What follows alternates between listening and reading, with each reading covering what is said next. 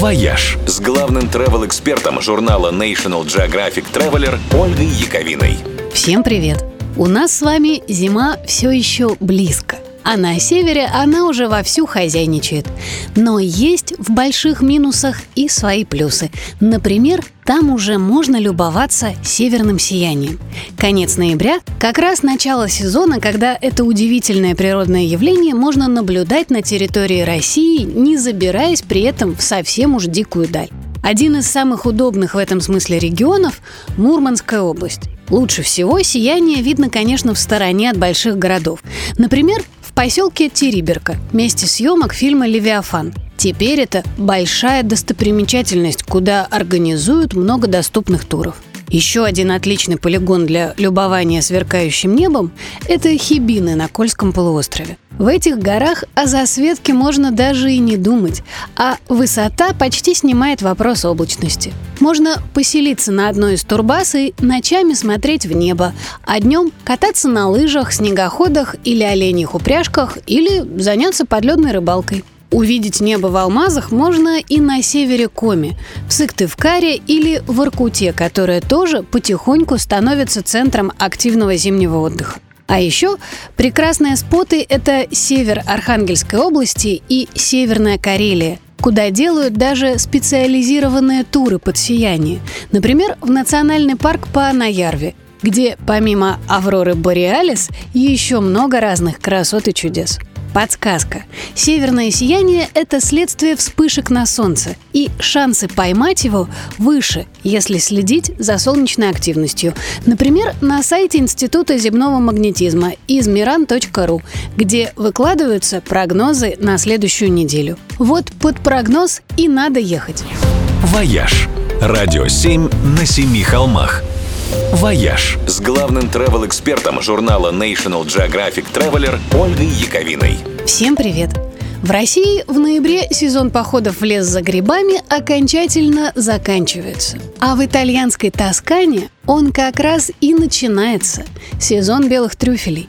Это самые дорогие деликатесы в мире – их называют белыми бриллиантами, а цена их порой доходит до семи с половиной тысяч евро за кило.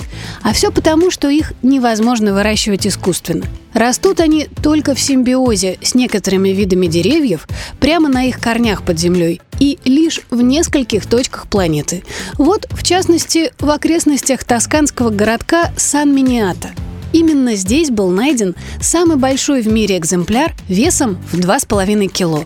И теперь каждую осень здесь начинается настоящая грибная лихорадка. Сотни трифилау, грибников-старателей, отправляются на поиски сокровищ. Определить, где именно под землей прячется гриб, невозможно.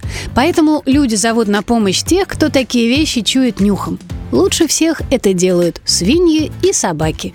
Но свиней сейчас уже почти не используют. С ними проблема в том, что тут важно успеть отобрать трюфель у хрюнделя, пока он его не сожрал. А это не всегда получается. Собаки же грибы не едят. Правда, их надо годами тренировать. Так что хороший пес Трифилау стоит порой, как породистый рысак. Со второго уикенда ноября в Сан-Миниато начинаются трюфельные аукционы, а в городок приезжают гурманы со всего мира, потому что в это время в ресторанах много блюд с трюфелями, и стоят они не так дорого, как обычно. А еще в это время здесь проводят трюфельные экскурсии для туристов. И в процессе даже можно найти ценный гриб, что делает процесс весьма азартным. Это вам не сыроежки в Подмосковье искать. «Вояж» Радио 7 на семи холмах.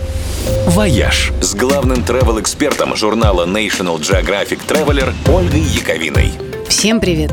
В эти выходные Индия зажигает. В прямом смысле. 14 ноября в стране проходит самый, пожалуй, яркий и красочный праздник – фестиваль огней Дивали. Считается, что это самый древний праздник на Земле. Фактически индийский Новый год – его отмечают уже 7 тысяч лет.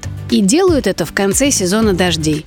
В самую темную осеннюю ночь все индийцы зажигают лампы, факелы или свечи и выходят на улицу, отмечая неизбежную смену сезона, победу света над тьмой и добра над злом. И следующие пять дней, вернее ночей, на каждом углу в городах и деревнях по всей Индии играет музыка. Люди танцуют и угощают друг друга сладостями. Ну и, разумеется, не обходится без фейерверков. На снимках из космоса в это время Индия становится самой яркой точкой на всем глобусе. Да и для всех, кто окажется там во время праздника, воспоминания тоже окажутся, возможно, самыми яркими в жизни. Считается, что огни привлекают богиню удачи Лакшми. А еще, чтобы привлечь ее в дом, на полу выкладывают красивые узоры из цветов, разноцветного песка и вообще из чего угодно мелкого и разноцветного. Ну и из зажженных лампад и свечей тоже. И выглядит это все невероятно красиво честь праздника улицы украшают цветами, люди надевают праздничные одежды, дарят друг другу подарки, а еще они играют в кости и карты. Считается, что выигрыш в праздник Дивали обеспечивает удачей на весь следующий год. Жалко, что в этом году вряд ли у кого-то из нас получится сыграть в кости в Индии, но дома зажечь свечи, украсить все цветами и разложить пасьянс точно можно, потому что удача нам в этом году точно не помешает. «Вояж» – радио 7 на семи холмах –